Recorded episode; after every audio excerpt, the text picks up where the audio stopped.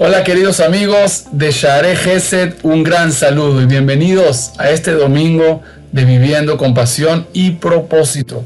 Este domingo encendemos la última vela de Hanukkah. ¿Qué puedo decir? ¿Qué puedo transmitir?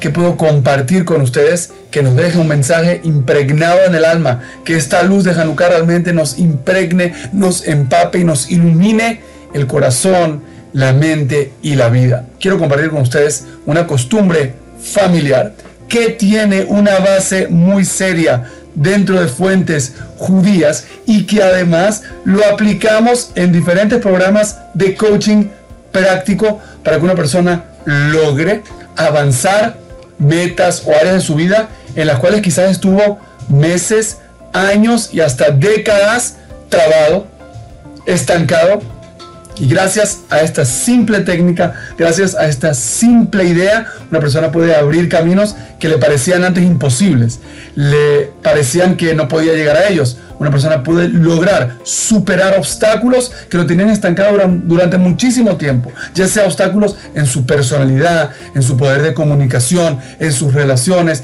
en su parnasá y en su éxito financiero, en algún proyecto especial, en su crecimiento espiritual, en su sabiduría y estudio de la Torah, en cualquier área que uno quiera.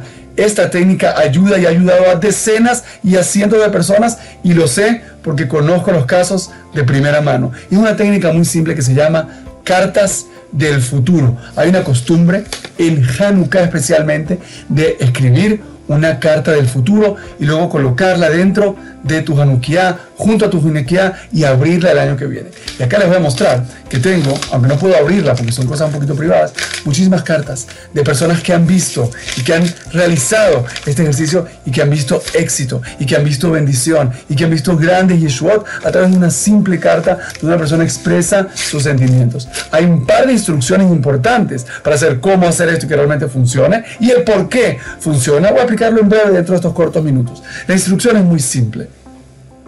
Tú tomas una hoja de papel y en ella vas a escribir un deseo de tu corazón. Pero no lo vas a hacer de la típica forma de decir, yo, Alex Corcías, deseo esto, esto y esto. Vas a hacer algo diferente. Vas a hacer que el tú del futuro, el tú de dentro de un año, te está relatando, te está contando a ti lo bueno que se siente haber logrado eso. Es decir, ese deseo que tienes, esa meta que quieres lograr, la tienes que ver como realizada, la tienes que ver dada por hecho, dada por sentado, que es algo que ya ocurrió. Es solo cuestión de tiempo para que eso se materialice en tu vida, pero ya realmente ocurrió y está en ti. Esa meta quiero que la veas y la escribas como el tú del futuro te cuenta lo que ha vivido y lo que ha pasado. Y eso lo vas a poner en un sobre y lo vas a poner adentro de tu Hanukkah o junto a tu Hanukkah. Y el año que viene lo vas a abrir. La realidad es que esto funciona de una forma muy lógica. Nuestra mente y nuestro corazón está conectado con todos los sistemas, con todas las bondades, con toda la energía del Boreolam, con todo el sistema que creó el Boreolam. Y esto no es algo que me, dijo, que me inventé yo, esto es algo que lo dicen los sabios. Lo dice Ramjaim Ibologi en el libro Nefesh lo dice el en el libro de Hashem, y lo dicen otros sabios. Los deseos que hay en tu corazón, la mentalidad que tú pones en tu mente como una realidad en la cual tú crees realmente, tienen la fuerza de reflejarse en los Shamaim y convertirse en una realidad en tu vida.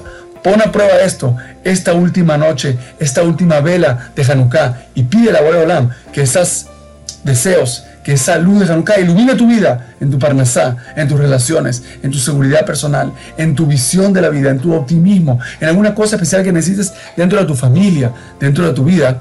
Ponlo en práctica y verás cómo estas cartas del futuro se convierten en realidad. Te mando un gran saludo y Hak para todos.